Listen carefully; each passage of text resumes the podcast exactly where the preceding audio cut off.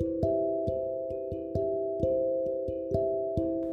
Muy buenos días, muy buenas tardes, muy buenas noches. Mi nombre es Eduardo Lara Quijano y el día de hoy vamos a hablarles sobre una actividad que nos dejaron recientemente en mi escuela preparatoria educaria. Estamos a punto de salir y lo que queremos actualmente es describirnos como una persona, describirnos como alguien capaz de redactarse, de poder hablar de sí mismo sin necesidad de ver otras cosas más que pues palabras claves, sí, porque todas las personas tienen palabras claves, todas las personas tienen esa concepción de lo que es esta persona y lo que es esta otra.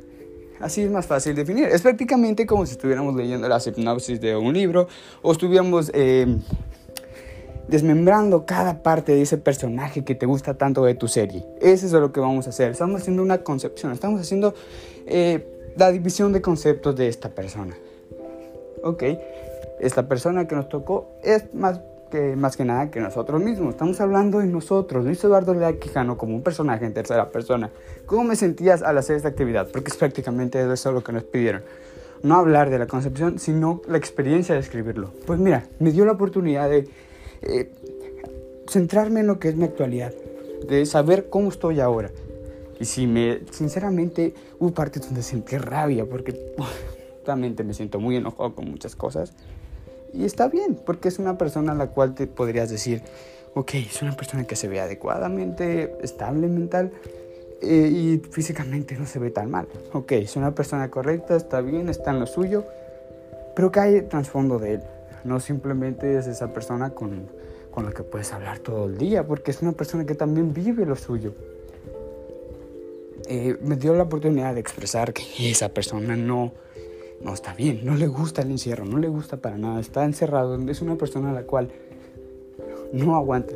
O tiene todo a la mano, pero cambiarlo así a lo drástico, una persona se, se, cansa. O sea, simplemente pones la evolución de una persona y no podrías compararla con lo que es otra, con lo que fueron los adultos, con sus cosas que eran, que no tenían todos alcance. Sí, eh, nos está facilitando, el internet nos facilita muchas cosas.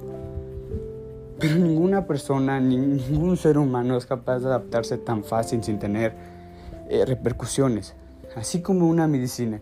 Puede que esté bien, funcione, la haga muy rápido y funcione esta persona, o que a comparación de antes las medicinas no eran tan efectivas, pero oye, siguen teniendo repercusiones, siguen teniendo consecuencias. Si, si estas las pruebas y en cierto tiempo no funciona, no vas a compararlo con la medicina que fue de antes. ¿Por qué? Porque siguen siendo consecuencias. Corta un vaso corta un vaso de agua. El agua va a caer al mismo tiempo. Extiende ese vaso de agua y córtalo. El agua no va a tardar más en caer. Porque el agua sigue siendo igual de horizontal y caerá al mismo tiempo que toda el agua anterior. Pues es prácticamente lo que me dio oportunidad este escrito. Me dio la oportunidad de extender todo lo que digo, de expresarme cómo me siento, de mostrar cómo soy yo en realidad. No soy una persona que siempre está feliz o que siempre está hablando o tratando de apoyar a lo que se pueda en clase. Soy una persona como ustedes, soy una persona que vive igual de triste o igual de feliz o igual de enojado o igual de contento. Eso me dio la oportunidad de este escrito. Demostrar a Luis Eduardo Lara Quijano, demostrarme a mí.